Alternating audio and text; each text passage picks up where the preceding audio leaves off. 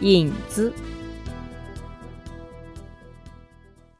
黎明了，天越来越黑，狂风拼命地摇撼着大树，不停地发出呜呜的叫声。乌云就像一口黑锅，扣住了整个世界，低低地压在高粱梢上，仿佛天就要塌了。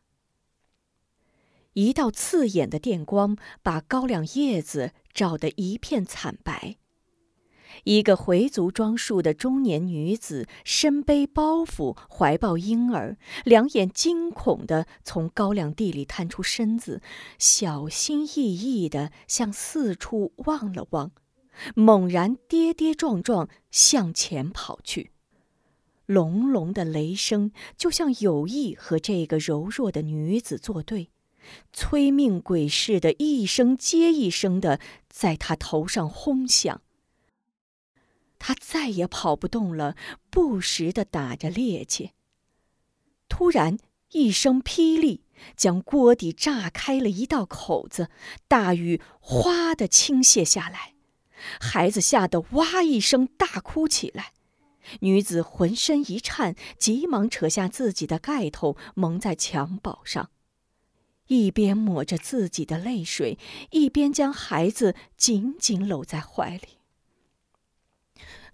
钟儿，钟儿，别怕，娘在这儿，娘在这儿。风雨不知是真的无情，还是有意发威，任凭母气儿啼，依然无休止的向他们身上吹打着。他感到从未有过的无助和恐惧。主啊，主啊，快救救我们吧！他在泥泞中祈求着，挣扎着，终于绝望的昏倒在地上。怀中的孩子被抛在泥水里，拼命的哭啼起来。事有凑巧，路边废弃多年的茅屋里，有一个要饭婆子正在避雨。要说狂风呼啸，雷雨交加，一个孩子的哭声，谁能听得见？不想就在这一声接一声的雷戏之间，要饭婆忽觉耳骨一震，说声：“不对，怎么好像有孩子的哭声？”他赶紧顺着破墙洞向外一望，不由大吃一惊，急忙披起蓑衣跑了出去。他一手抱起孩子，一手扶起女子，连拉带拖回到破茅屋里。进得茅屋之中，女子又昏倒了。夫人，夫人，你醒醒，你醒醒啊！婆子一边使劲摇晃着女子的肩膀，一边急促的呼叫。女子慢慢睁开双眼，猛然想起孩子。啊，孩子！我我的孩子！孩子在这儿，孩子在这儿呢。婆子赶紧把孩子递过去，女子又冷又饿。精疲力尽的瘫坐在墙角的烂柴堆上，心疼痛苦的把孩子搂在怀里，两眼唰的流下泪来。孩子，我苦命的孩子。要饭婆一边从要饭篮子里摸出火折子，点燃一堆柴草，一边唠叨。一个女人家还带着两个孩子，有什么事儿不能哥哥，值得冒着大雨往外跑啊？真是作孽呀！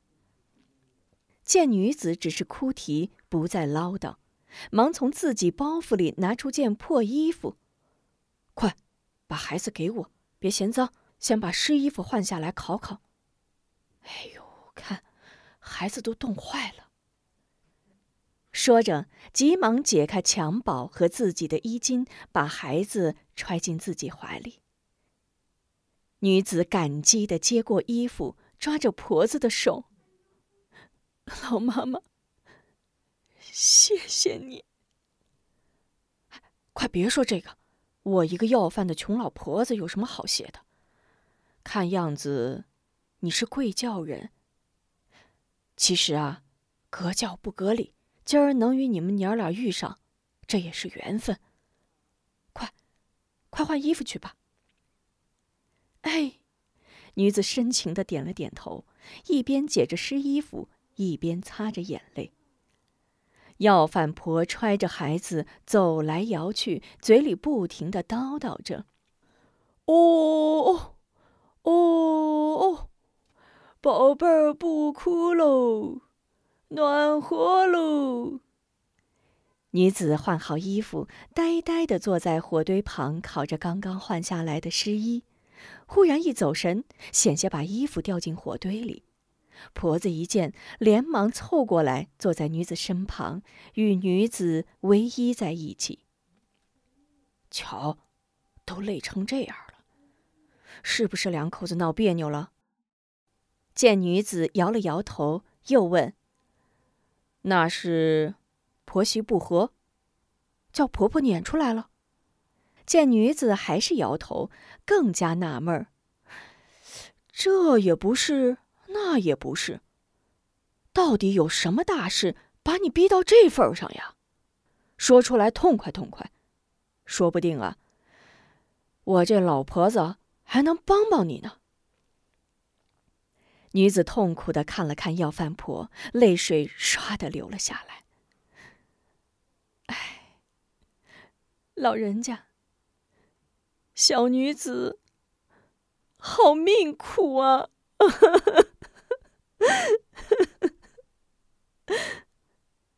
刚一开口，便又呜咽起来。孩子，别哭，慢慢说。天下没有过不去的坎儿，就是有天大的冤屈，也有化解的时候。到底有啥委屈，说出来我也好帮你排解排解，不是？要饭婆连忙劝道：“老人家，唉，一言难尽呢。”女子用袖子轻轻擦了擦眼泪，悲悲切切诉说起来：“我本庆云县庄园村庄主吴天顺之妻，只因我夫率众护村，得罪了酸枣岭贼匪沙里虎边好。”